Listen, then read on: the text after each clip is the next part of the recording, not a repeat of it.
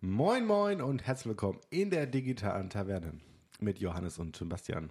Moin Moin. Ich bin ein bisschen krank. Ja gut, äh, Dafür umso besser gelaunt. ja, das ist ja schon mal wunderbar. Und dann können wir jetzt mit neuer Energie und neuem Elan in eine neue Folge starten. Äh, Ja. Du bist ja noch mitten in der Prüfungsphase, kann man sozusagen sagen. Naja, meine Prüfungsphase ist dieses Semester ein bisschen länger geraten. Ähm, aber äh, es scheint möglich zu sein. Ich habe jetzt die meisten, also ich habe meine letzte schriftliche Klausur heute geschrieben. Das ist ja schon mal, schon mal was. Äh, Die letzte schriftliche Klausur meines Studiums. Hat das Vergnügen noch vor mir. Ähm, genau. Heute soll es so ein bisschen um Security im Netz gehen, würde ich sagen. So Ja. im weitesten Sinne. Äh, vielleicht leitest du gerade noch mal ein, äh, warum wir jetzt noch mal genauer dazu sprechen kommen. Es war jetzt, ähm, es begab sich zu einer Zeit, so zwei Wochen, so vor zwei Wochen. Ähm, da ging es durch die Medien, dass Apple Facebooks Entwicklerzertifikat oder Enterprise Certificate nennt sich das, äh, äh, revoked hat, also entzogen hat. Googles später auch, ja. Äh, es fing an mit Facebook. Und die Story ist eigentlich total interessant, weil Facebook hatte eine App, die nannte sich Onavo Protect. Und das ist äh, ein VPN gewesen. VPN, Virtual Private Network, ist äh, ein, eine Technologie, die dazu verwendet wird, üblicherweise, dass man ähm, also dass man sich eben einwählt in, über, und irgend, über irgendeinen Server die den, die Daten umleitet. Ja, also Im, im alltäglichen Gebrauch für einen normalen Menschen hauptsächlich im Unternehmen zu finden, ja. wenn man extern irgendwie unterwegs ist oder extern irgendwelche Außenstellen hat und viel auf einem Rechenzentrum oder einem zentralen Ort macht. Aber Ja. Das erklären wir später nochmal genauer, was das ist und was es da für Besonderheiten gibt und warum es für jeden mal cool sein sollte, mal einen zumindest äh, ha zu haben, ne? zumindest auf die eine oder andere Art und Weise. Also es gibt inzwischen ja ziemlich viele auch so kommerzielle Produkte, die in die Richtung gehen. Äh, ich denke da jetzt so an äh, ähm, hier Tunnelbear, wobei das jetzt irgendeinem Russen gehört, ne? Oder war das McAfee. McAfee? Ja, okay, McAfee und McAfee gehört irgendeinem Russen. Ja. Ähm, Ja, da gibt es mehrere. Ich würde es, glaube ich, mal auf später verschieben, die Diskussion, äh, was es da so gibt und was wir empfehlen würden. Ja. Sondern jetzt erst einmal auf, diese, auf diesen Facebook-Skandal eingehen. Genau, speziell Facebook. dieser Facebook-Skandal. Ne? Das ist Ja, halt, dieser, es gibt ja. halt jede Woche einen anderen. Ne? Das ist so, man hat sich so dran gewöhnt Und trotzdem Szene. steigen ihr Unternehmenswert und ihre Werbeeinnahmen. Und du denkst dir nur so. Leute, Leute. Also auch zum Beispiel Zusammenlegung jetzt von WhatsApp, äh, Messenger und Instagram, Hm. die ja wohl 2020 in den Sternen stehen soll, dass das passiert. Ah, Wir werden gespannt darauf Das warten. wird, das wird der Moment sein, in dem ich äh, WhatsApp endgültig nicht mehr benutze. Aber ähm, zunächst mal jetzt zu dieser Onavo Protect Genau. App. Es ist also äh, ein VPN. Das bedeutet, äh, wenn ich diese App verwende, dann wird mein Traffic von meinem Handy in dem Fall umgeleitet über deren Netzwerk. Und das kann, äh, wenn ich einen, vertrauenswürdigen Netzwerkdienstleister habe, dann kann das was Gutes sein. Zum Beispiel Tunnelbear oder Private Internet Access oder wen es auch immer da gibt. Ähm, dann kann das den Vorteil haben, dass ich nicht so leicht zu geolocken bin zum Beispiel. Das heißt, ähm, dass man, dass mein Traffic so aussieht, als käme er von woanders. Das kann ein Vorteil sein, wenn man ähm, vermeid- also Geolocking vermeiden möchte. Zum Beispiel, wenn ich mir YouTube-Videos anschauen möchte, die in Deutschland nicht verfügbar sind ja, oder so. wobei, das Problem hast du ja eigentlich nicht mehr. Nee, aber Also, momentan ist jetzt so rein nicht. hypothetisch, ne? Momentan nicht. Äh, wir werden mal Ja. sehen, wie sich das äh, mit Artikel 13 äh, entwickeln wird. Es hat sich auch als ein nützliches Tool erwiesen, um wenn du jetzt in, äh, in einem Land lebst, wo die Regierung der, äh, naja, Informationsfreiheit nicht so ganz ähm, freundlich gegenüber gestimmt ist, dann kann dir ein VPN auch helfen, irgendwie auf äh, Seiten zurückzugreifen, also zuzugreifen, die in deinem Land gesperrt sind. Ja, wobei da würdest du wahrscheinlich dann eher nochmal Tor benutzen. Ja, also es gibt immer verschiedene Möglichkeiten, Aber aber, das ja, wäre jetzt, das wäre jetzt, äh, das sind so ein paar legitime Gründe, warum man VPNs benutzen sollte. Wir kommen wahrscheinlich später nochmal genauer darauf zurück. Das Problem ist aber, dass derjenige, der das Netzwerk dann betreibt, über das ich zugreife, ähm, der kann natürlich potenziell schon sehen, worauf ich zugreife. Und zwar alles. Und zwar alles. Also, weil, äh, also, weil mein Netzwerk-Traffic nur zu dieser Seite geht. Also zum Beispiel, wenn man das jetzt mal als äh, darauf betrachtet, ähm, über einen DNS-Service, was sie dann auch mit beinhalten. Also die meine Zugriffe auf die Webseiten regelt. Mal einfach erklärt, korrigiere mich, wenn ich jetzt falsch, falsche Dinge von mir gebe. Ähm, meistens wird es jetzt über meinen Telef Kommunikationsanbieter gelöst, ähm, eine Telekom, ein Vodafone, der zwischen der Box und dem offenen Web sozusagen eine richtige Zuweisung trifft von ich will diese Webseite aufrufen, ich connecte dich auch zu dieser Webseite. Und praktisch so weiß, wo ich mich wie hinbewege über mein, mein Netzwerk. Was jetzt ein VPN macht, ist, dass es allen Traffic, den ich habe, praktisch vorbei an diesem, an dieser Verbindung vorbeischlüsselt und dass es so aussieht, als würde ich nur noch mit diesem Server kommunizieren. Und Tust du auch. Mehr, ja, ja, genau. Ja. Und nichts mehr anderes. Und am besten ist das noch ein geschlossener Tunnel. Ja. Also deswegen auch Tunnel, so, also VPN, ähm, der auch nochmal speziell abgesichert ist äh, und nicht einfach zu knacken, sondern meistens 128-Bit-Verschlüsselung oder also relativ hohe Verschlüsselungsalgorithmen, dass ich nicht sehe, was da drin passiert und was hin und her äh, läuft. Äh, klassisches Beispiel wäre jetzt zum Beispiel, wenn ich ähm, angenommen, ich möchte irgendeine Website aufrufen, die kein sicheres Protokoll verwendet, also das heißt, die nicht mal den Traffic auf dem Weg von A nach B verschlüsselt. Ähm, also zum Beispiel, angenommen, ich möchte jetzt äh, Facebook. Nee, Facebook, Facebook verwendet HTTPS, ja, aber also jedes größere Unternehmen macht das. Aber angenommen, ich möchte jetzt äh, joeschmo.com aufrufen und das ist halt irgendein Blog, der hat kein HTTPS. Ähm, und ich bin aber in einem äh, WLAN, dem ich nicht vertraue, meinetwegen Starbucks, ja. Äh, dann möchte ich nicht, dass meine Daten unverschlüsselt von meinem Handy zu Joe Schmo übermittelt werden, weil man sie dann abfangen kann und sie dann sichtbar werden können im Netzwerk und noch viel schlimmere Sachen passieren können, also zum Beispiel solche Injects passieren können und so, dass mir jemand Sachen anzeigt, ähm, die mich in die Irre führen können und so. Deswegen möchte ich eigentlich generell nur über sichere Kanäle kommunizieren. Jetzt unterstützt aber Joe Schmo das gar nicht. Was ich machen kann ist, ich kann irgendeinen VPN-Dienstleister haben, äh, und kann dann sagen, okay, ich möchte jetzt die Seite joeschmo.com aufrufen. Diesen Aufruf schicke ich aber nicht an die IP von joeschmo.com direkt. Die IP bekäme ich über DNS. Äh, sondern ich schicke die an meinen VPN-Dienstleister und der schickt die an joeschmo.com, holt sich dann das Ergebnis ab und dann schickt mein VPN-Dienstleister es zu mir zurück. Das hat den Vorteil, dass ähm, die Verbindung zwischen mir und dem VPN ist zumindest verschlüsselt. Die zwischen dem VPN und Joe Schmo zwar nicht, aber wenn ich dem VPN-Dienstleister äh, vertraue, dann muss ich dann bin ich zumindest innerhalb von meinem lokalen WLAN jetzt abgesichert. Also das ist zum Beispiel, äh, ja, das wäre ja, so ein klassischer Use Case. Aber der VPN-Dienstleister sieht aber alles. Genau. Ja. Und das ist nämlich der Punkt, auf den auch äh, Facebook ganz scharf war, äh, ja. äh, dass der äh, VPN-Anbieter alles sieht. Also wir erklären später noch ein bisschen mehr zu VPN, weil das soll ja. ein großer Topic in dem Podcast sein. Ähm, weil Facebook hat es nämlich dazu benutzt, allen Traffic, den ein User generiert, zu locken. Ja. Zwar vollständig und dafür Summe X zu bezahlen, also irgendwie ein Euro oder zwei. Also ne, es war gar nicht so wenig. Die haben 20 Dollar, glaube ich, bezahlt für, äh, für einen Monat. Also sie haben die User dafür bezahlt, ja. diese App zu verwenden. Ähm, und Facebook konnte dann eben sämtlichen Web-Traffic, den sie hatten, ähm, mitschneiden. Und das. Was bei dem Smartphone 90 Prozent der Nutzung beinhaltet, würde ich mal behaupten. Ja, und insbesondere eben auch nicht nur die Nutzung von Facebook, sondern auch die Nutzung von was du willst. Twitter, Instagram ja, gehört also sowieso. sehen sie halt, wie viel man mit diesen Servern, also sehen nicht unbedingt, ja, doch, sie sehen theoretisch auch, was du austauschst. Das ist die Frage nur, wie das verschlüsselt ist dann zwischen den zwischen Server und Client. Also man kann es nicht. schon, man kann es schon so machen. Also man könnte es prinzipiell schon so machen, dass nur der Weg zwischen dem VPN und dem, äh, und dem äh, letztendlichen Website-Betreiber verschlüsselt ist und nicht der Weg zwischen meinem Handy und dem VPN. Das heißt, theoretisch könnten Sie könnten Sie die Daten auch sehen? Das ist eigentlich eine spannende Frage. Habe ich noch nie drüber nachgedacht. Aber ja, äh, theoretisch müssten Sie die Daten auch sehen können, jedenfalls wenn Ihre, wenn Ihr VPN so funktioniert. Ähm, was ja das erklärte Ziel ist. Hm, Sie können aber auf jeden Fall zumindest alle URLs sehen also ja. äh, auf die ich, äh, auf die ich zugegriffen habe. Und wann genau und so und wie viele Daten da übermittelt wurden. Und ähm, das ist natürlich schon eine ziemlich, ziemlich umfangreiche äh, Datenmenge, die man da dann abgreifen kann. Ja.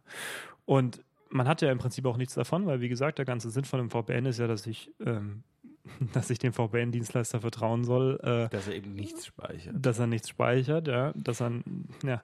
Und dass er mir mich dann eben absichert, sozusagen. Ja. Und dafür muss ich natürlich einen vertrauenswürdigen VPN haben. Und deswegen hat Facebook natürlich die Leute auch dafür bezahlen müssen, es zu verwenden, weil es gibt ja eigentlich nicht so richtig ein Eigeninteresse daran. Ja, und da sieht man schon wieder, also da sieht man, wie viel wert die Daten ihnen dann sind. Ja, 20 Dollar im Monat, nicht schlecht. Also für einen Nutzer. Ja, also ich wollte es jetzt nicht. Ja. Also, weil 20 Euro ist es mir definitiv nicht wert. Nee, das Krasse ist halt auch, ähm, dass es, äh, dass es eben auch Hinweise gibt, dass sie das ähm, vielleicht nicht unbedingt aktiv vermarktet, aber schon sehr billigend in Kauf genommen haben, dass sie damit auch äh, Minderjährige angesprochen haben mit ihrem Angebot. Also ich meine, wenn du jetzt erwachsen bist und du sagst, ja gut, meine, meine komplette Privatsphäre ist mir keine 20 Dollar im Monat wert, ähm, dann habe ich lieber die 20 Dollar, dann äh, bitte sei mein Gast, ja, mach was du möchtest, bist ja selber groß und, äh, und verantwortlich. Ähm, aber ich finde, bei Minderjährigen hört dann der Spaß auf wenn du eben äh, anfängst zu Leuten, an Leute ranzutreten, die, äh, die dir keine vernünftige, informierte ähm, Einwilligung geben können. Ja. Ne? Das ist. Äh, ich glaube, man, ja. also man hätte einfach mal so sich so ein äh, Dummy-Smartphone holen sollen, um die 20 Euro zu kassieren. Ich gehe davon aus, dass das Leute gemacht haben. Und dann halt irgendwelche Programme abspielen. Das wäre halt schon. Hm. Ich gehe ich, ja. ich geh davon aus, dass das Leute wahrscheinlich gemacht haben, ja. Ähm, na gut, jedenfalls, Apple hat das irgendwann rausgekriegt ähm, und hat gesagt, äh, aber sonst geht es euch noch gut, ne? Ja. das könnt ihr mal also sofort, das könnt ihr mal richtig die, vergessen. Vor allen Dingen auch, weil die nicht über die normalen Apple, also das App Store erst später stehen. Naja, jetzt, also am Anfang, am Anfang unserer Geschichte ähm, standen sie tatsächlich kurz über den App Store zur Verfügung. Und dann hat Apple nämlich rausgefunden, was da tatsächlich abläuft und hat gesagt, das könnt ihr direkt vergessen. Dann haben sie, haben sie aus dem Store geworfen.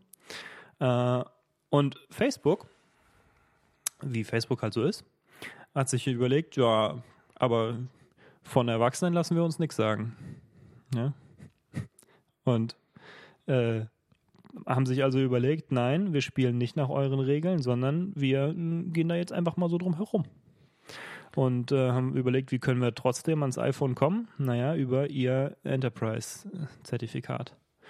Ja, also für die, die jetzt damit wenig anfangen können, es gibt so Testflight, das ist eine App, über die das dann funktioniert.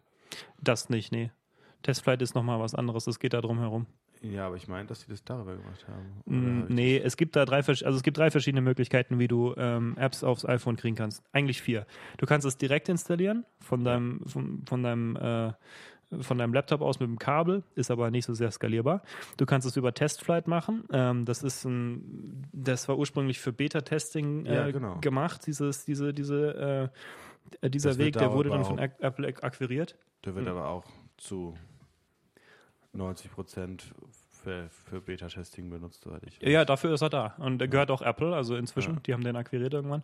Ähm, und das ist auch durchaus so gewollt, dass du halt, wenn du an, also wenn du halt Indie-Entwickler bist, dann willst du halt deine App an Leute rausgeben, damit sie getestet werden kann, auch in Beta-Versionen, bevor, bevor sie dann an die ganze Nutzerschaft rausgibt. Hätten sie mal bei GoodNotes machen sollen. Äh, haben sie wahrscheinlich.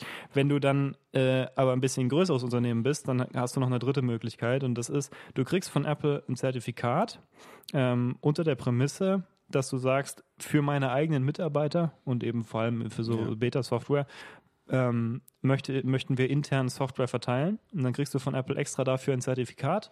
Mit dem Zertifikat kannst du deine Software signieren und kannst sie dann direkt rausgeben. Ähm, das äh, funktioniert im Prinzip so ähnlich wie Sideloading von äh, äh, unter Android, nur dass eben unter iOS nichts Unsigniertes äh, startet. Ähm, aber wenn es mit einem von diesen Enterprise-Zertifikaten signiert ist, startet es trotzdem.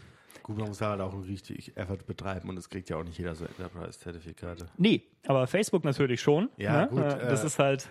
Obviously. Im Prinzip ist Apple ja auch cool damit, also, ähm, dass du, dass du sowas machst. Also das ist halt ja, ein bequemerer klar. Weg für die Unternehmen, um ihre Betas zu verteilen. Ja, und noch nicht mal, oder halt auch interne Apps, die sie benutzen, weil dazu komme ich jetzt äh, ja. ähm, zu verteilen äh, ohne dabei direkt äh, im Apple, also im App Store gelistet zu sein als ja. App, die das Unternehmen herausgibt, um halt wie jetzt bei Facebook eben auch geschehen, die Essenspläne oder Essenskarten. Also sehr, sehr viele Apps, die da so generell so. Im, im Mitarbeiterökosystem betreffen. Auch wahrscheinlich so Bonusprogramme und allen Scheiß. Ja. Oder Reisekostenabrechnung, was es da halt alles nicht ja, gibt. Man munkelt zum Beispiel, dass es bei Apple intern eine App gibt, die du benutzen kannst, um für andere Mitarbeiter herauszufinden, für welche Projekte sie disclosed sind, damit du äh, wissen kannst, was du ihnen für Informationen weitergeben kannst. Also sie sind auch intern teilweise ein bisschen geheimnistuerisch. Ähm, Gut, das ist halt Apple. So, also solche Sachen halt. Ne? Musst du, glaube ich, auch sein, aber. Für internen Gebrauch. Genau. Nur, und äh, bei Facebook und bei Google dann ebenfalls war plötzlich. Ja, Schicht im Schacht, auch bei diesen ganzen anderen Apps. Naja, es ist nämlich so gewesen, dass Facebook sich überlegt hat, ähm, ja, wir vertreiben, also wenn wir in App Store, im App Store nicht dürfen, dann machen wir es jetzt über unser Entwicklerzertifikat ja, über unser, über unser Enterprise-Zertifikat. Haben sie damit ihre, äh, ihren VPN signiert und haben den weiterhin an die Öffentlichkeit vermarktet. Ja.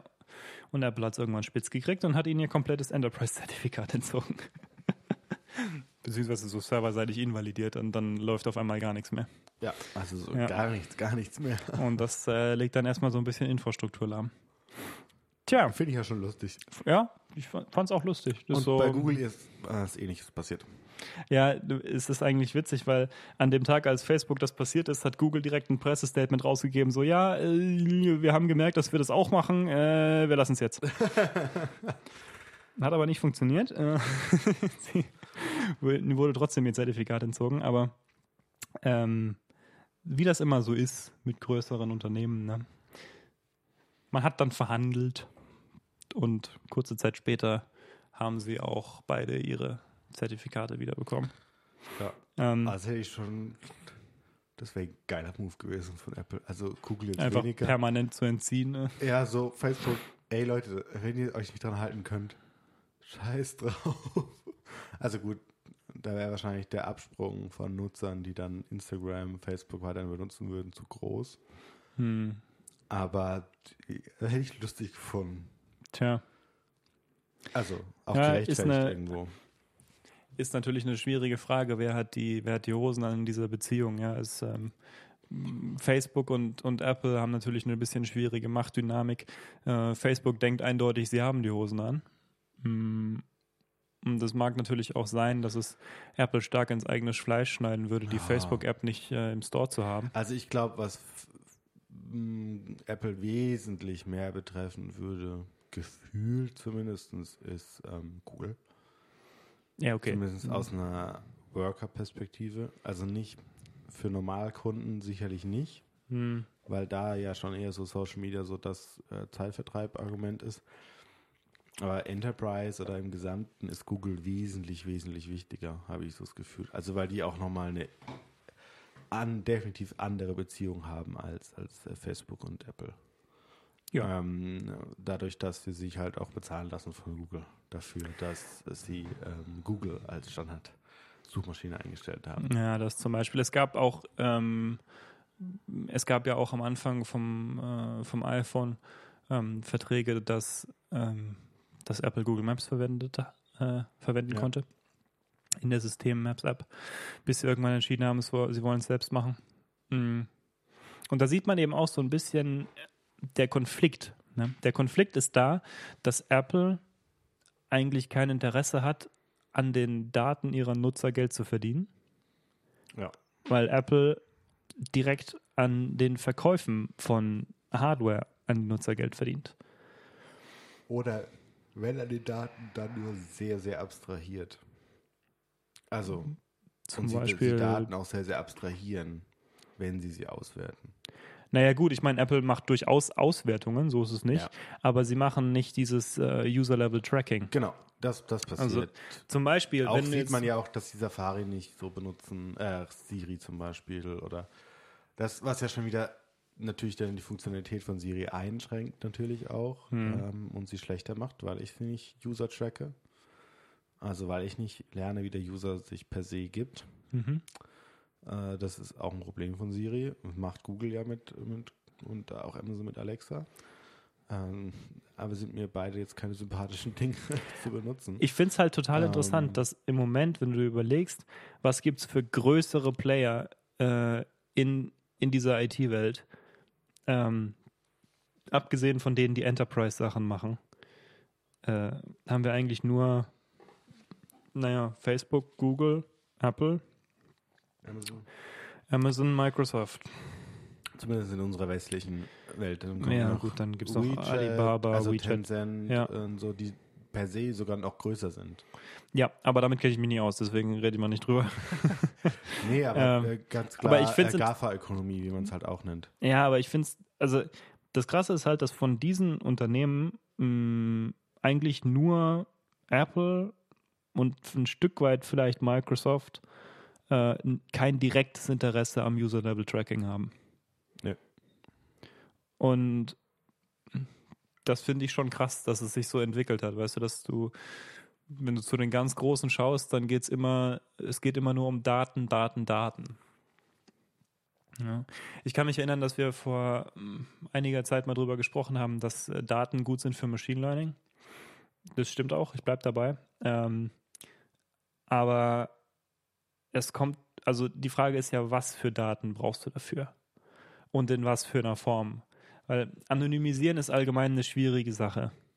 Ja, es ist äh, überraschend einfach aus ähm, einem kleinen, in einem kleinen Teil zusammenhängender äh, Datenpunkte tatsächlich eine Person zu identifizieren. Und ähm, für diese Machine Learning Anwendungen frage ich mich halt, ja, brauchen sie unbedingt genau solches nutzerbasierte, solche nutzbasierten Daten? Schon, klar, aber nur, wenn es darum geht, das Nutzerverhalten irgendwie zu modellieren. Und wofür ist Nutzerverhaltenmodellierung interessant? Naja, für Werbung. Ja, Sonst eigentlich nicht dafür. für viel. Und es ist halt auch die Frage, ob es so sinnvoll ist, äh, ein ganzes Unternehmen nur auf Werbung aufzubauen. Also sieht man ja auch an den aktuellen äh, Google-Geschäftszahlen, Tatsächlich? wenn man sich die anguckt, ja, ja, äh, relativ gut, ähm, dass ihr gesamtes Geschäft nur Werbung ist. Fast. Ja. Weil man sieht, dass sie in anderen Bereichen, also das ist das einzigste Geschäftsbereich, also nicht der einzigste, aber der hauptsächliche Geschäftsbereich, der, also Google AdSense, AdWords, Ja. wie auch immer, deutlich nach oben geht und den Rest trägt eigentlich. Und das ist ihre Haupteinnahmequelle. Und da muss man sich schon generell auch Facebook, also die Einnahmequelle. Es gibt keine andere, also ja, es gibt schon andere, aber neun, also ich würde mal sagen 90, 80 Prozent sind Werbung-Einnahmen. Und das ist halt eine Frage, die man schon stellen muss. Aber gut, das ist ja generell, also unsere Gesellschaft funktioniert über Werbung und über Konsum. Hm. Äh, jetzt mal sehr drastisch formuliert natürlich. Zitat im Marketingkapitalismus entwirft sich das Angebot die Nachfrage. Ja. Kennst du? Ja, ja.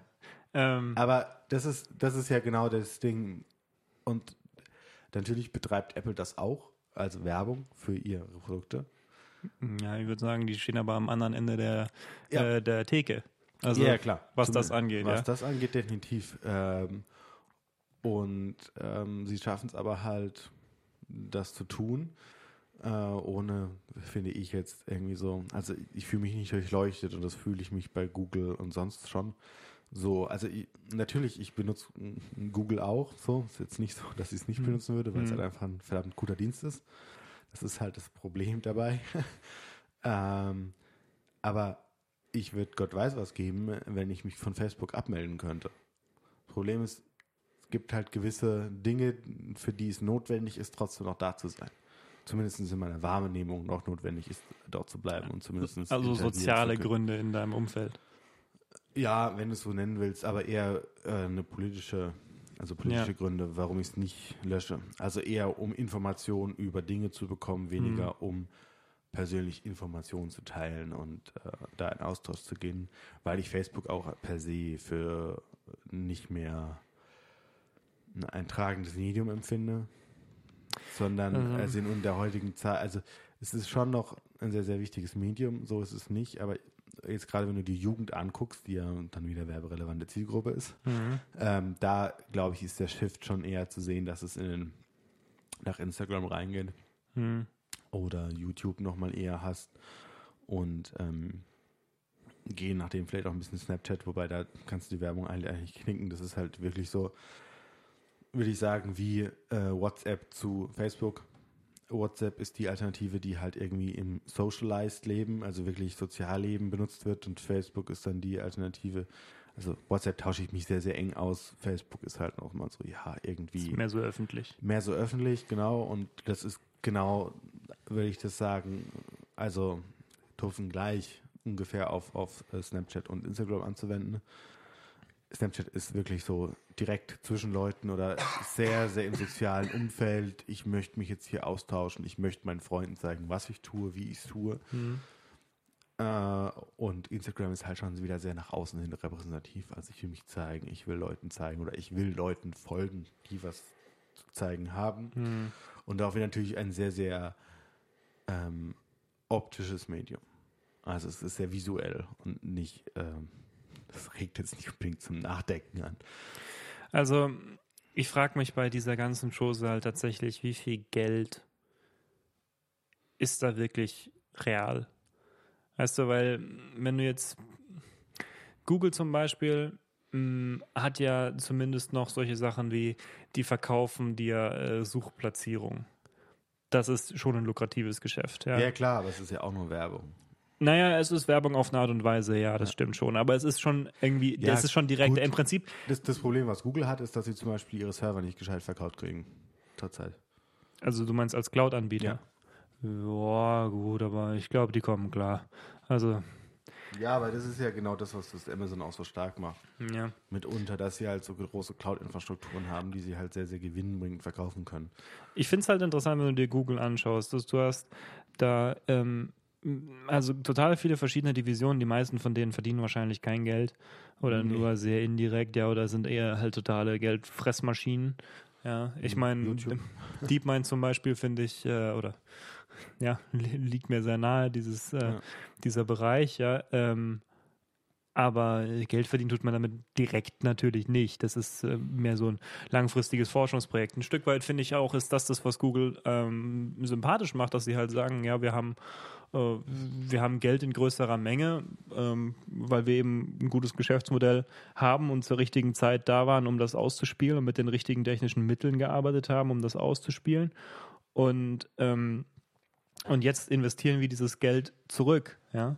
Und wir machen, also Google macht Grundlagenforschung, wo man sagen muss, so ja gut, das siehst du halt sonst eigentlich nur an der Uni, weil dass, dass sie daran jetzt äh, ein direktes finanzielles Interesse hätten, glaube ich nicht. Ich glaube schon, dass das ein Stück weit Idealismus ist, was sie machen. Ähm, deswegen ja, finde ich auch. Lohnt sich muss ja schon lohnen auf irgendeiner Ebene für sie. Ganz ehrlich, diese DeepMind-Sachen, ja, in 20 Jahren vielleicht, aber jetzt ja, aber das ist ja genau das, was du machen musst oder schaffen musst, dass dein Unternehmen immer wieder innovativ ist. Aber warum? Also ist, sie, publi nee, nee, sie publizieren das ja auch. Also ich meine, es ist schon, es ist schon ein Stück weit. Ja, aber äh, das ist ja, aber sie haben ja trotzdem nicht nach dem Patente drauf. Das ist ja, das ist ja nicht.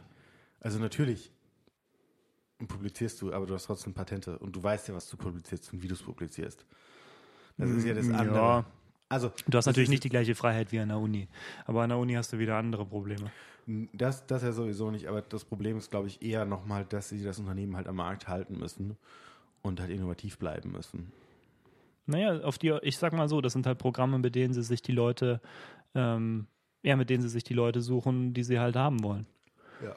Ja, und gut, DeepMind im Speziellen, du holst dir gute Leute ins Haus ähm, und das, die, die machen halt Sachen, die sagen wir mal, die im Prinzip interessant sind, die aber vielleicht nicht direkt in deinem Businessinteresse liegen. Und viele Projekte von Google oder die aus Google rauskommen, muss man sagen, ja, ob das jetzt so direkt in Googles Geschäftsinteresse ist, ist so, ja, irgendjemand hat halt mal was gemacht, was ihn interessiert hat. Also Google habe ich immer das Gefühl, ist sehr heterogen. Ähm, und ab und zu kommt halt, kommen halt super interessante Produkte dabei raus und ab und zu lassen die sich dann auch verkaufen. Also so gesehen, also Google ist mir im Prinzip wesentlich sympathischer als Facebook zum Beispiel in der Hinsicht, weil ich das Gefühl habe, ähm, bei Google, klar, da entstehen viele Ideen, die vielleicht nicht gut sind oder sie schlecht kommuniziert sind oder die, was weiß ich, ähm, vielleicht merkwürdig als Produkt vermarktet werden. Zum Beispiel dieses ähm, wie hieß diese, diese KI-Ding, die sie da vorgestellt haben, mit dem, was telefonieren sollte? Für die Leute. Oder telefonieren kann. Project. Ja, also das hatten wir auch schon mal hier im Podcast. Ja, genau. Also das zum Beispiel finde ich, finde ich äh, eine technische Errungenschaft, die merkwürdig vermarktet ist. Aber im Prinzip glaube ich nicht, dass, das, dass es im Wesentlichen irgendwie eine, eine böse Absicht ist, die dahinter steht. Das ist halt einfach, ist halt einfach ein sehr heterogener Verein und da hast du halt die, sehr diverse Ideen so. Und ich sag mal so, es gibt ja ein faires Argument, ähm, was ich mal vorbringen würde zu, gegen diese, äh, gegen, gegen Hysterie ähm, in dieser Datensammelgeschichte.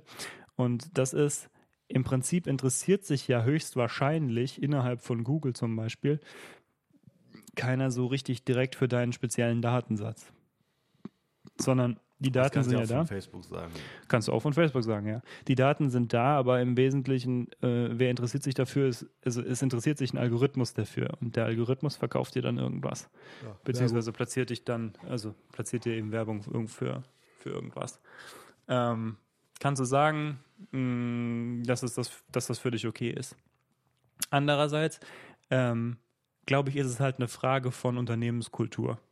Hat dein Unternehmen die Kultur, äh, dass du die persönlich, also die, die Privatsphäre deiner Kunden wertschätzt oder nicht. Nebenbei, die Kunden von Google und Facebook sind wir gar nicht, sondern die Kunden sind ja die Werbetreibenden. Wir sind ja eigentlich das Produkt. Ähm, die Frage ist aber trotzdem, ist von diesen Nutzern, wie wichtig ist dir deren Privatsphäre äh, und wie sehr findest du, ist, also ist da grundsätzlich eine Wertschätzung da? Weil natürlich würde prinzipiell schon die Möglichkeit bestehen, auf eine Art und Weise in deren Privatsphäre einzugreifen, die ähm, die, die als verletzend wahrnehmen würden. Und dieses, dieses Potenzial ist natürlich schon ein bisschen gefährlich, weil ich bin nicht der Meinung, dass es irgendeiner demokratischen Kontrolle unterliegt im Moment. Ähm, zumindest keiner effektiven. Nö. Ja. Und von daher, äh, glaube ich, ist es weil schon gerechtfertigt. Sind. Also, das ist ja das andere. Sie sind ein Unternehmen, was nicht staatlich ist. Und dadurch ja, können deswegen sie tun oder lassen, was sie wollen auf ihrem Spielplatz. Sozusagen. Äh, nö, sie, sie, unterliegen ja trotzdem dem Gesetz. Ja, aber mh, hm, nehmen wir es jetzt mal wieder sehr plastisch auf irgendwie Nippel. Die, aber das ist auch wieder amerikanisches Empfinden. So mhm. gesetzlich ist es ja nicht verboten, sie zu zeigen. Mhm. Aber Google, Facebook und wie sie alle heißen, sagen, nee, das ist uns zu sexuell und verbieten es, dass du es eigentlich per se zeigst. Ja, klar, also ein, ein, Stück weit können sie natürlich ihre eigenen Regeln machen. Nur müssen sie sich halt innerhalb der gesetzlichen, äh, des gesetzlichen Rahmens bewegen. Ja, klar. Äh, deswegen finde ich, ist es schon eine Debatte wert, ob wir es irgendwie schaffen wollen, eine demokratische Kontrolle auszuüben über die ähm, ja, über, über diese Datensammelwahn. Ja, wollen sie ja nicht. Man siehst ja an äh, EU. Es ist wieder sehr, sehr schwarz gemalt. Hm. Wir finden die EU eine gute Idee. Ganz ehrlich, um das jetzt mal zu formulieren. Ich glaube, ein starkes Problem ist einfach geballte Inkompetenz der Politik in dieser äh, Sache. Ja, und halt Lobbyismus. Das ja, klar, das, das auch. Also, das äh, aber, äh, äh, läuft sehr gut ineinander rein. Aber du siehst ja ganz klar, dass die Wettbewerbsbehörden, als sie der Fusion von, von WhatsApp und Facebook zugestimmt haben, mhm. dass sie einen Riesenfehler gemacht haben. Na, der Fehler kommt jetzt noch, wenn sie zulassen, dass es eben doch auf eine Monopolart und Weise verwendet wird. Ja. Was sie ja schon tun. Ja. Also der Austausch zwischen WhatsApp und äh, WhatsApp-Daten und Facebook läuft ja schon. Das muss man ja sehen. Also das ja. ist ja nicht so, als wäre der, würde doch nicht passieren. Er passiert ja schon. Sie wollen es nur integrieren in eine Plattform. Und sie unterbinden es nicht, beziehungsweise sie haben es selber durch Gesetze ausgehebelt. Mhm. Dieses Unterbinden, was in Deutschland möglich war, hat die DSVGO ausgehebelt. Ja, sprechen wir nicht drüber. Hm. ähm, aber wenn sie das weiterhin zulassen, da muss ich ganz klar sagen, das ist jetzt klingt auch wieder sehr, sehr irgendwie links natürlich. Ich muss mir langsam überlegen, ob ich diese Unternehmen zerschlagen muss. Hm. Also, ich weiß nicht, ob das, ob das ein bisschen abseits ist, dieses Thema. Ich meine, das ist sehr abseits von der Diskussion, die wir gerade eigentlich führen wollen. Ich, ich sage, ich, ich gebe dir recht mit den Monopolen. Also, also muss ich mir überlegen, ob ich einen, einen, einen Amazon, was jetzt momentan fast irgendwann bald 80 Prozent des Online-Handels über seine Plattform macht, ob das ein Monopol ist, was ich ertragen möchte. Also vor allem, weil es ja auch ein weltweites Monopol irgendwann sein wird. Gefühlt. Mhm. Also gebe ich das, gebe ich das hin oder gebe ich das nicht hin? Und wie kriege ich, also wie kriege ich sie dazu, das nicht zu sein? Weil wir ja nun mal Monopolisten nicht so geil finden. Sieht man jetzt auch gerade in aktuellen Entscheidungen der Politik, wobei siehe Siemens und Alstrom, falls ihr mhm. da, äh, falls du dich damit beschäftigt hast, äh, wo ich schon sage, da wäre dieses Monopol in diese Richtung wäre sinnvoll. Oder zumindest der Zusammenschluss, weil man gegen andere Bewerber auf der gesamten Welt konkurrieren mhm. muss. Aber innerhalb von Deutschland ist es jetzt super, super dumm, das zuzulassen. Also auch.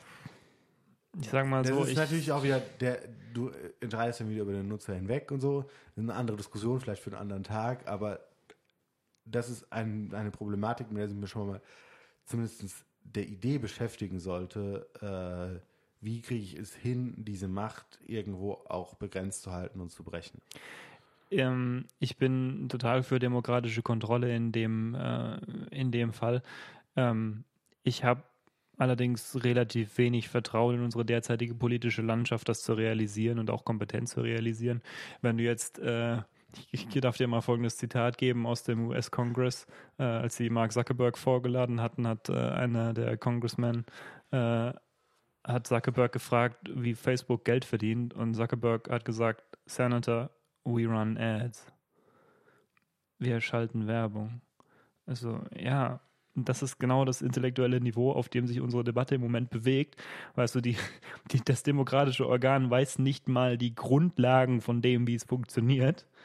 Und äh, in Deutschland mag es teilweise besser sein, muss es aber nicht unbedingt. Also wenn du dir jetzt zum Beispiel anschaust, was die, wie heißt er denn, vom der ähm, Linus Neumann vom, vom CCC, äh, ist öfter in beratenden Funktionen in der, in der Politik in Deutschland äh, zur Rate gezogen worden. Und wenn du dem zuhörst darüber, wie er über Politiker spricht, dann denkst du dir auch, naja, naja, naja.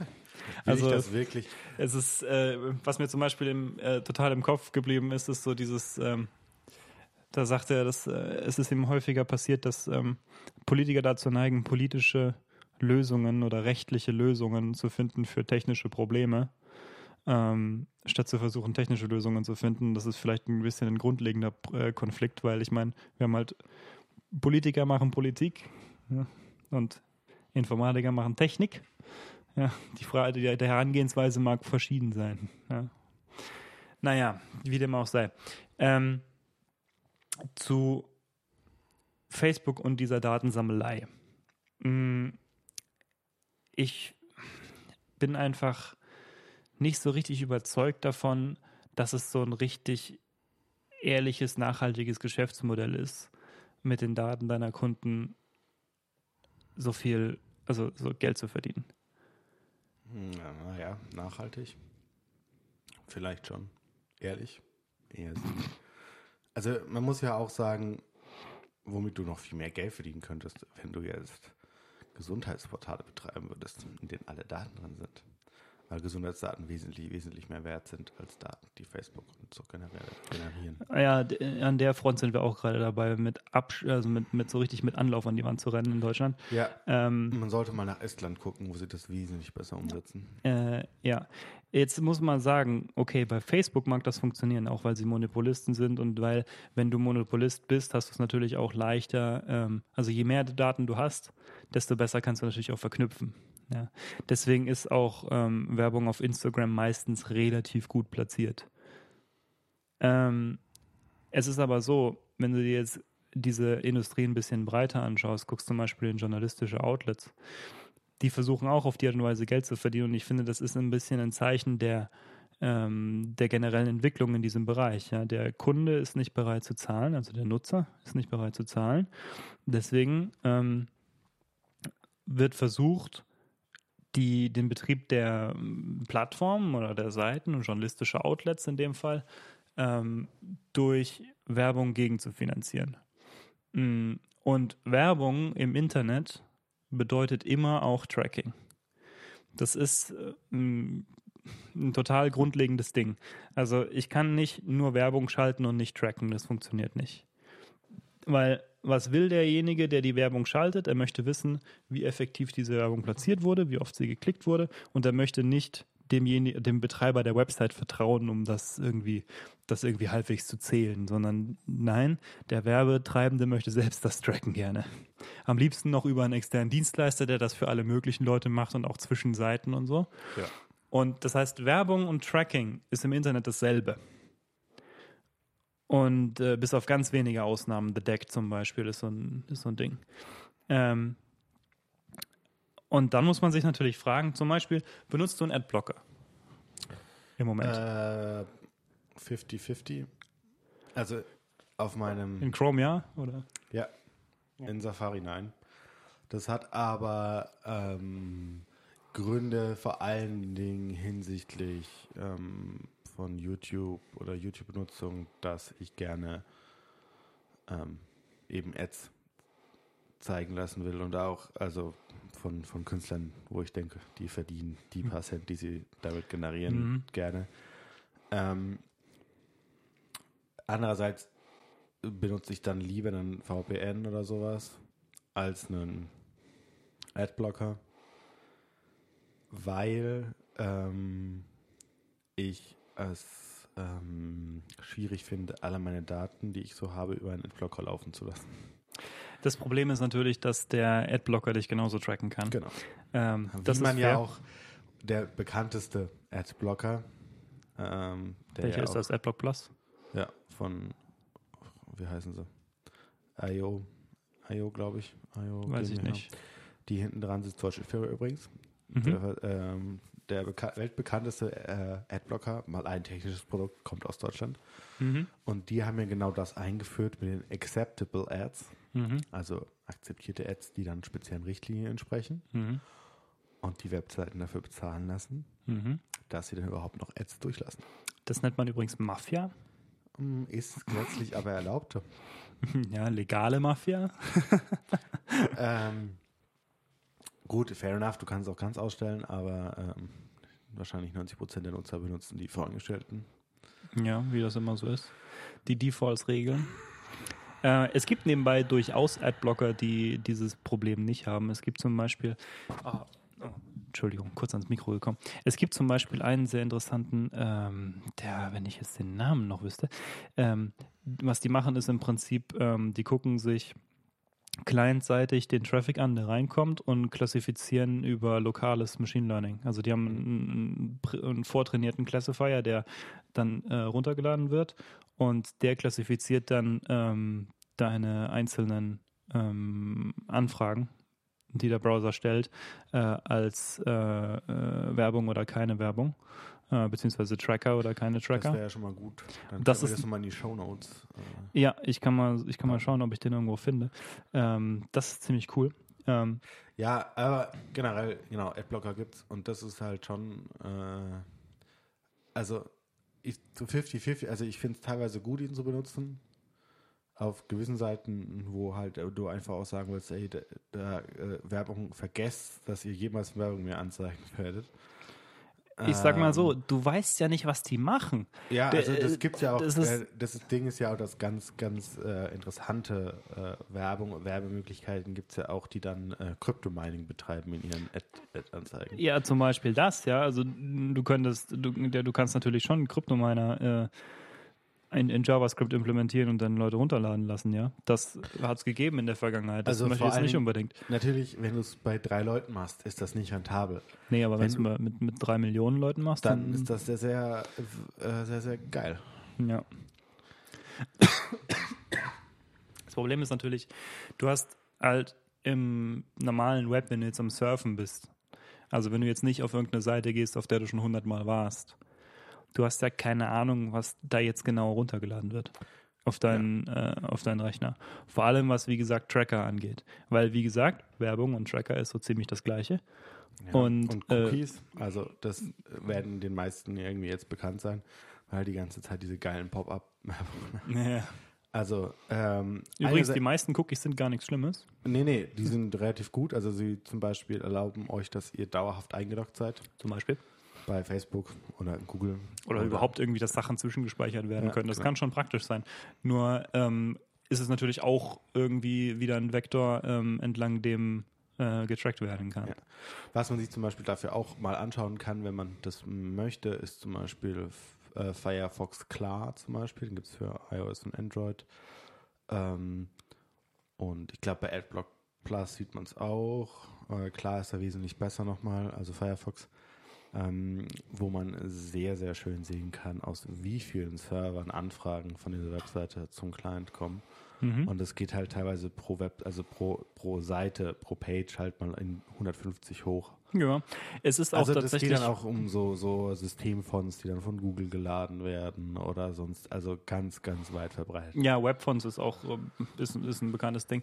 Interessant ist auch, dass wenn du einen Adblocker verwendest, äh, zumindest wenn du einen so einen lokalen Adblocker verwendest, der eben nicht bei jedem äh, dann wieder nach Hause telefoniert und dann dort in seiner Datenbank nachguckt, ähm, dass du tatsächlich auch performanteres Web hast, sozusagen. Weil du ja, wenn du jetzt auf die New York Times zum Beispiel gehst, ähm, das, was du eigentlich an Content runterlädst, ist ja Firlefanz. Das, was so lange braucht an dem Seitenaufruf, sind die drei, drei Millionen Tracker, die die noch laden und äh, äh, naja, und die ganzen Werbenetzwerke. Und das ist natürlich schon, naja, einigermaßen ein Nachteil. Ja, ein sehr großer Nachteil. Genau. Wie, wie man sehen kann, ist unerkannt im Netz zu bleiben relativ schwierig. Tatsächlich ähm, war Arno ja äh, neulich hier ja. und ähm, der ist da ein bisschen firmer als wir noch, hat sich ja, damit mal so richtig beschäftigt. Zumindest, also nicht auf die Spitze, aber er treibt sehr, sehr weit, wesentlich weiter als wir das tun. Ja. Ähm, der lässt ja, also, und das kann man ja machen, das kann, kann jeder, wenn, wenn man die Entwicklereinstellungen aktiviert bei seinem Browser, kann man das normalerweise machen, dass man sich maskiert, also dass der Browser sich für einen anderen Browser zum Beispiel ausgibt hm. oder andere MAC-Adressen verwendet, also das kann man machen, ja. wenn man das will. Ähm, das ist eine Möglichkeit. Eine andere Möglichkeit ist dann auch generell VPN, weil die löst nicht nur das Problem, dass der Server nicht weiß, woher die Anfrage kommt, also was Geoblocking angeht, sondern sie löst auch das Problem, dass wenn ich in einem WLAN bin, was äh, ich nicht kenne, sei es bei Starbucks, sei es auf irgendwelchen Konferenzen oder mhm. sonst was, ich sicherstellen kann, dass keiner meinen Traffic sieht, ja. der in diesem Netzwerk ist. Und ich sozusagen vor diesen Menschen verschleiern kann, was ich tue. Was schon wichtig ist, das zu tun. Dass nicht mhm. jeder sieht, was ich da gerade tue, weil man da sehr, sehr lustige Sachen mitmachen kann. Also ja, alles Mögliche. Also, also die jetzt nicht so geil sind. Deswegen. In nicht vertrauenswürdigen Netzwerken, ja, ist auf jeden Fall VPN zu empfehlen. Du musst allerdings natürlich, wie gesagt, deinem VPN-Dienstleister dann auch vertrauen. Ähm, ja. Weil der kann durchaus sehen, ja, was du aufrufst. Oder du baust halt selber eins auf. Das kannst du auch machen, ja. OpenVPN zum Beispiel äh, kann man das, wenn man etwas technisch versiert ist, ja. Äh, kann man ja selber das äh, selber aufsetzen und ja. sich selber irgendwo in Deutsch. Also wenn es nur darum geht, zumindest erstmal der erste Schritt, einen sicheren Tunnel zu haben. Das ist kein Problem. Das ist kein Problem. Das kriegt man relativ zügig aufgesetzt, der auch in eigener Hand ist komplett. Mhm. Wenn man dann fancy will, dass man, also hast ja dann auch irgendwie einen Adblocker, äh, nicht einen Adblocker, einen, einen VPN, den man sich dazu kauft. Also ich nutze zum äh, Beispiel Private Internet Express. Mhm. Ähm, spannend macht es, dass ich weltweit Server stehen habe, über die ich also routen kann. Ja. Sodass ich mal auch Geoblocking in der einen Richtung und der anderen Richtung umgehen kann. Nebenbei äh, Unique Identifier, wir haben schon mal drüber gesprochen. Ähm, man kann durchaus Nutzer ja nicht nur identifizieren anhand ihrer IP-Adresse, das ist sogar relativ schlecht, nur über die IP-Adresse zu gehen, weil das Problem ja ist, dass du ähm, IPv4 ist ein zu kleiner Namensraum, bla bla bla. Auf jeden Fall, ähm, es kommt häufig vor, dass zwei Nutzer ähm, die gleiche IP-Adresse haben, die gleiche IPv4-Adresse haben, ähm, weil sie nur im lokalen Netz dann übersetzt wird. Ähm, daher ist nur über IP-Adressen zu tracken gar nicht so klug. Was man stattdessen machen kann, ist aber äh, ähm, verschiedene andere Informationen abzugreifen, zum Beispiel die Request-Header, die der Browser mitschickt. Das sind also, welche Browser-Version installiert ist und so, welche Systemfonts installiert sind, allen möglichen Kram. Und äh, das reicht oft schon. Ähm, und dann kann man nach alles Mögliche über noch so Browser-APIs abfragen. Also, was weiß ich, zum Beispiel den Batterieladestandsanzeige oder irgendwas. Ja. ja. Und solche Sachen, ähm, die sind relativ schnell unique. Auf die Art und Weise kann man relativ schnell jemanden identifizieren. Und das ist auch deutlich schwieriger zu verschleiern, solche Sachen. Wenn du es machst, wie Arno zum Beispiel, äh, seine ähm, Request-Header durchrotiert, dann bringst du damit sehr viele Websites sehr durcheinander. Ja. ja also du operierst halt überhaupt nicht mehr auf deren, äh, naja, auf deren erwarteter Basis sozusagen. Und dann merkt man im Prinzip auch mal so, ja, die machen das höchstwahrscheinlich durchaus, diese Art von Tracking. Und es gibt ja, auch also durchaus also Dienste, wo du im Prinzip rausfliegst, wenn du sowas machst. Das, das auch. Und es gibt auch Dienste, wo du, wenn du Werbetreibender bist oder Plattformbetreiber bist, äh, denen kannst du eine IP-Adresse schicken und die sagen dir dann gegen Geld natürlich, was sie wissen zu dieser IP-Adresse. Und das kann mitunter sehr umfangreich sein. Ja. Ja. Ähm, deswegen VPN ist schon sinnvoll. Ja gut, ein VPN ist zumindest mal diese IP-Geschichte. Äh, dagegen hilft es, weil bei einem VPN halt sehr, sehr viele Leute über eine IP Anfragen ja. schicken. Äh, auf die Art und Weise hast du halt so ein bisschen eine Anonymisierung. Apple gibt sich auch ein bisschen Mühe, über äh, Safari ein bisschen Tracking zu erschweren. Ähm, zum Beispiel löschen sie manche Cookies ähm, in unregelmäßigen Abständen, die so aussehen, als wenn sie über, als wenn sie für Cross-Site-Tracking verwendet werden könnten. Ähm, Was ich schon sehr löblich finde. Ja, also sie machen sich tatsächlich da Gedanken, aber es ist halt ein ewiger Kampf, ne? Das ist ein ewiges Katz-und-Maus-Spiel. Und das grundlegende Problem äh, ist halt eigentlich total ungelöst. Ne? Also bei journalistischen Sachen zum Beispiel, wie ich vorhin gemeint habe, ja, ähm, wenn keiner bezahlen will, wie genau machst du es? Ja. Und gut, das ist ja, wir sind halt gewöhnt, mit Werbung zu bezahlen oder mit unseren Daten momentan. Das ist halt die Frage, ob das so der sinnvollste Weg ist. Also ich halte das mindestens teilweise für eine Blase. Ja, wir werden sehen. Ich ja. bin gespannt. Das Problem ist wahrscheinlich, werden sich halt die Großen halten. Mhm. Und die Kleinen nicht überleben. Wenn es eine Blase ist. Und das ist das größere Problem an der Geschichte. Also gerade in diesem Journalismusbereich ähm, stelle ich mir halt auch die Frage so, okay, warum bezahle ich nicht irgendjemanden ähm, was weiß ich, die SZ zum Beispiel oder äh, vielleicht die Frankfurter Rundschau oder äh, die New York Times oder keine Ahnung, Washington Post. Also was ja, dann hier es gibt. Irgendjemanden halt, ähm, um mir die Nachrichten zu geben. Hm, gut, tatsächlich selbst konsumiere ich gar nicht so viel davon. Nur so einmal am Tag so das, kurz das drüber. Das Problem ist, dass es mir zu teuer ist. Also,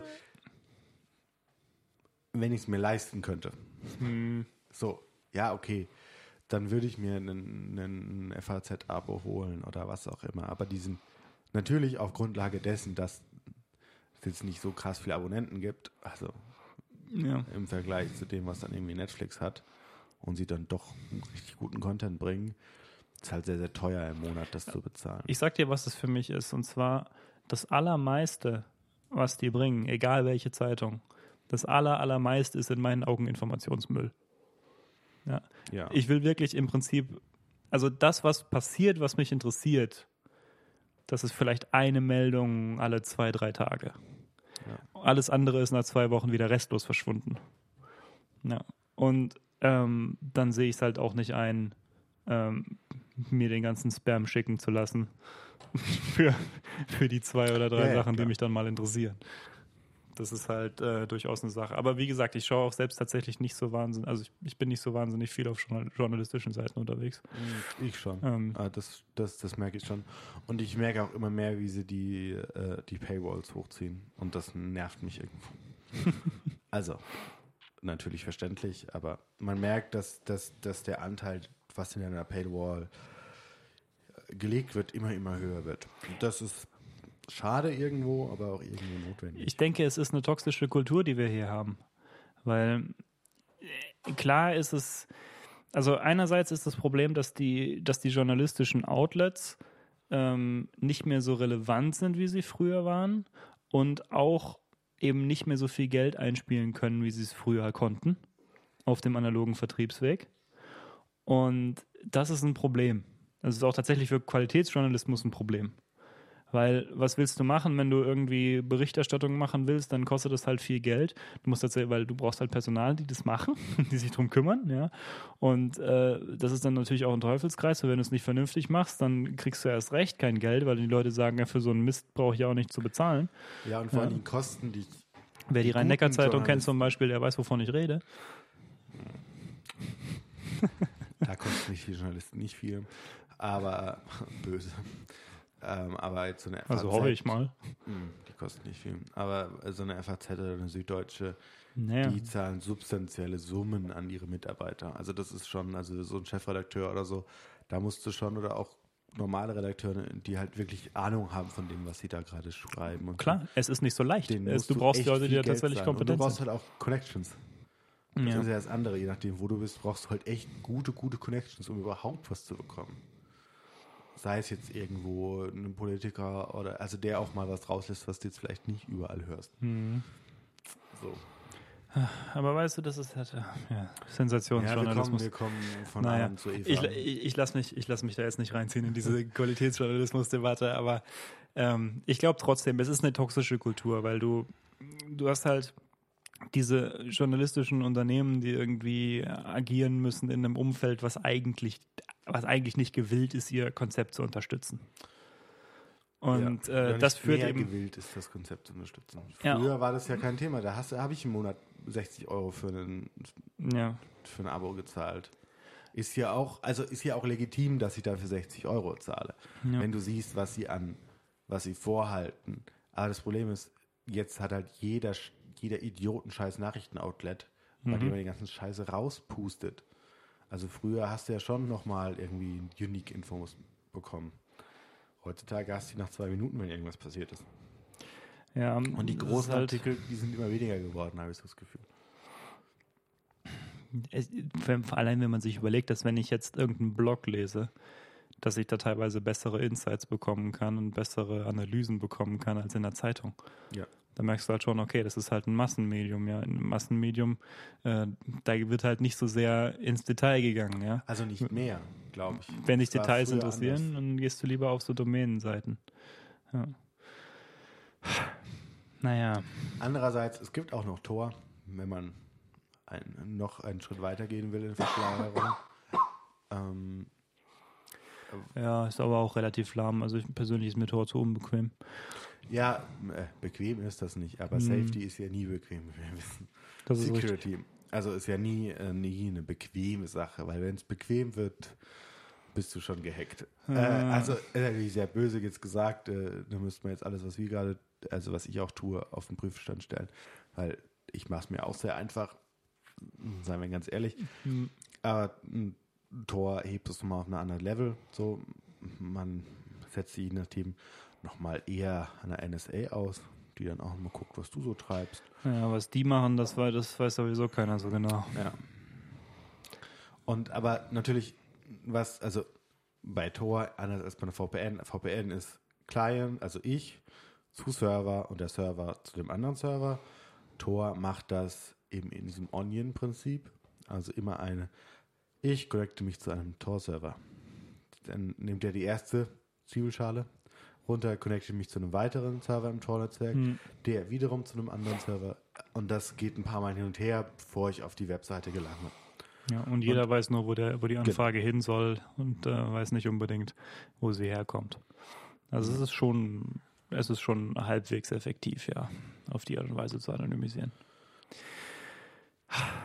Es ist natürlich auch, ähm, also ich bin tatsächlich der Meinung, dass effektiv sich untrackbar zu machen im Moment schon einen relativ unökonomischen Aufwand bedeutet für dich. Ähm, und das ist natürlich was, das wird nur jemand in Kauf nehmen, der erstmal sich selbst auskennt und zweitens ähm, dem das auch tatsächlich sehr wichtig ist. Und im Moment sehe ich das, äh, sehe ich das nicht passieren. Aber es gibt scheinbar schon den Willen, weißt du, dass die Leute sagen, ja, sie wollen nicht so gläsern sein oder so. Ja, klar. Wobei ich mich frage, ob das, ähm, ob das weniger wird mit dem Generationswechsel. Weil ich habe das Gefühl, je jünger die Leute sind, die du befragst, desto mehr kriegst du solche Meinungen zu hören wie, ich habe ja nichts zu verbergen. Ähm, Ja, aber das ist halt die dümmste Aussage, die du treffen kannst. Weil es geht ja nicht darum, dass du nichts zu verbergen hast. Das interessiert eine Polizei, aber das muss kein Unternehmen interessieren. Also, sehr Nee, es, ist, es geht um deine Privatsphäre. Ja. Ne? Ich meine, Leute, die sagen, sie haben nichts zu verbergen im Internet, ähm, kennst du dieses. Äh, ja, man sollte ihnen aber aufzeigen, was sie alles, also was man alles weiß. Ja, ich, ich meine. Da kann man schon ganz lustige Sachen mit mal verbringen. Ich habe in der Vergangenheit schon mal gesagt, wenn du das im vollen Bewusstsein dessen, was du da tust, äh, entscheidest, finde ich das okay. Nur, ich frage mich halt, in wie vielen Fällen das tatsächlich der Fall ist. Ja, wenn du jetzt äh, überlegst, ähm, hast du dieses Interview gesehen mit Edward Snowden von ähm, John Oliver? Super Vielleicht, interessant. Aber also nicht, dass ich es jetzt äh, im Kopf hätte. Super interessant. Da ist äh, John Oliver nach Russland geflogen, hat mit äh, Snowden ein Interview geführt. Und ähm, im Prinzip ging es eben auch darum, wie man es schafft, dass es Leuten nicht egal ist.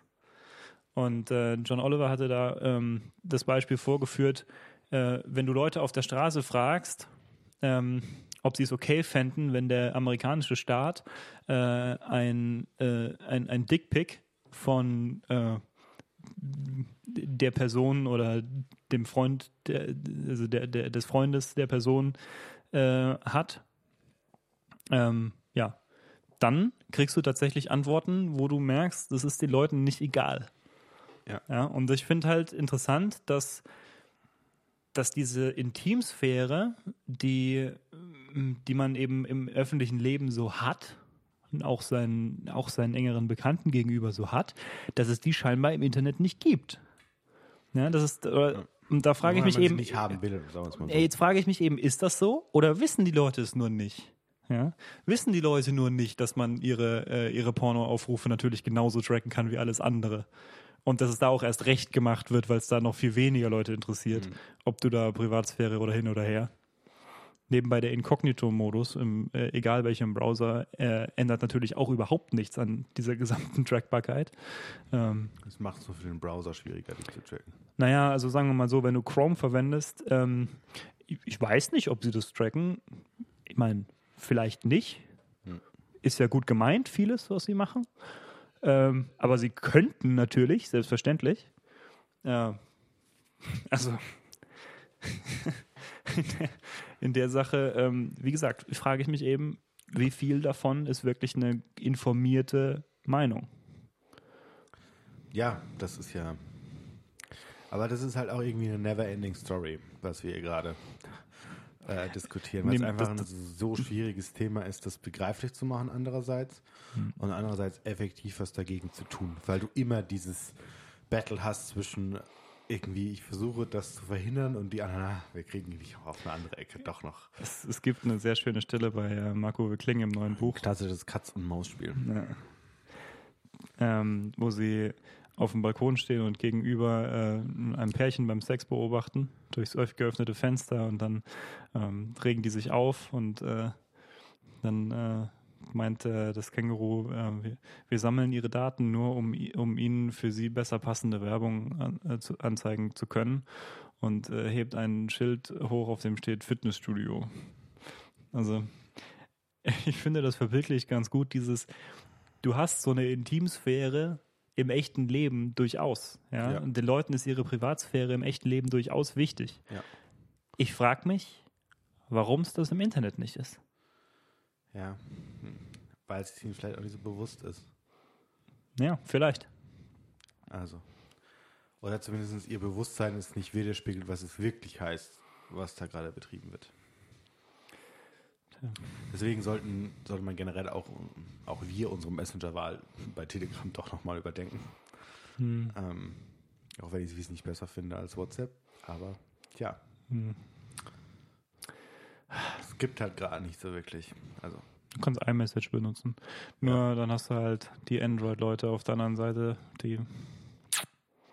Wenn Apple iMessage auf Android bringen würde. Nie im Leben. Nee, machen sie nie. Aber das würde in den USA, Alter, das würde steigen. Aber von dem her, hast du noch was, was du loswerden möchtest. Ich lasse es bleiben.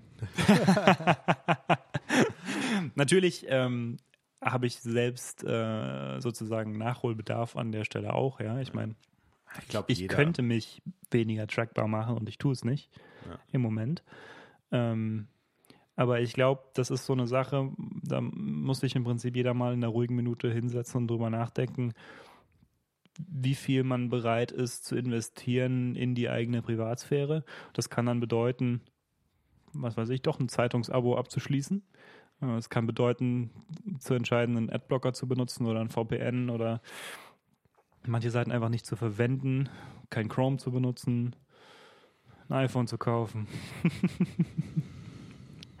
Solche Sachen. Ja, solche Sachen. Von dem her sagen wir, ciao, ciao. Ciao, ciao.